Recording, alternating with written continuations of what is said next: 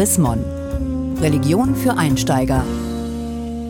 Rudolf Steiner, Waldorfschulen und Anthroposophie. Alles schon mal gehört, aber was steckt wirklich dahinter? Deshalb die aktuelle Chrismon-Frage von Religion für Einsteiger. Christen und Anthroposophen, haben sie dasselbe Menschenbild?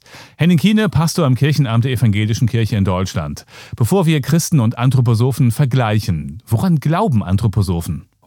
Also Anthroposophen glauben nicht, sondern Anthroposophen wissen.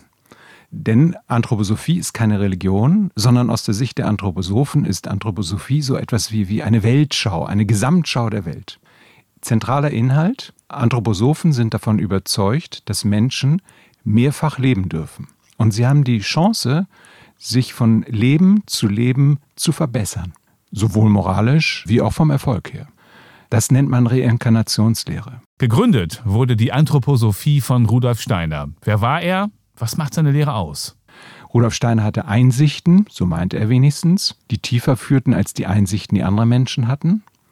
Und hat eine ähm, große Weltanschauung gegründet, die auf der einen Seite für die Wirtschaft gelten sollte, auf der zweiten Seite für die Bildung, auf der dritten Seite für Soziale.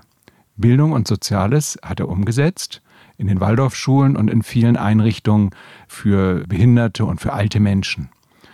Es gibt einen dritten Zweig, der ist der christliche Zweig. Rudolf Steiner hat mit Friedrich Rittelmeier so in etwa um die Zeit des Ersten Weltkrieges herum, etwas später, die Christengemeinschaft gegründet. Eine anthroposophische Kirche, könnte man so sagen. Rudolf Steiner hat ja für sich reklamiert, er habe eine Art Geheimwissenschaft entwickelt und betrieben.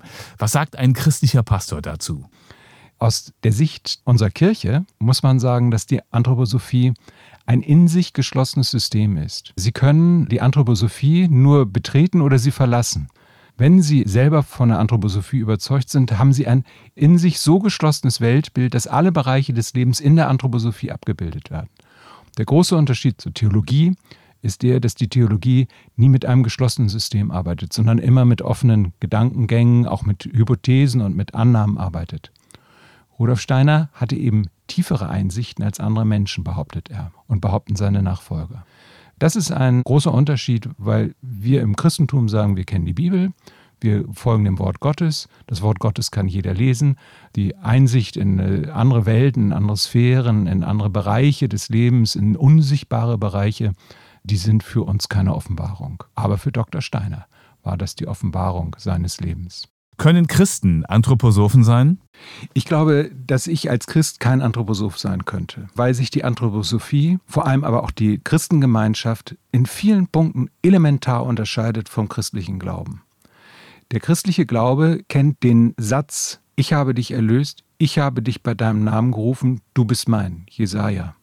Und diese persönliche Ansprache zwischen Gott und Mensch, die direkt sozusagen die, die Seele und das Leben des einzelnen Menschen anspricht, die kennt die Anthroposophie nicht. Die Anthroposophie sieht den Menschen als ein Tropfen im großen Meer, der dort aufgeht und in der großen Gottheit mit unterwegs ist. Das schließt aber eine persönliche Zuwendung Gottes zu mir selbst aus. Vielen Dank, Henning Kiene, Pastor am Kirchenamt der EKD in Hannover, zur Christmann-Frage. Christen und Anthroposophen, haben Sie dasselbe Menschenbild? Haben Sie Fragen oder Anregungen? Dann schreiben Sie uns unter leserbriefe.chrismon.de. Mehr Informationen unter www.chrismon.de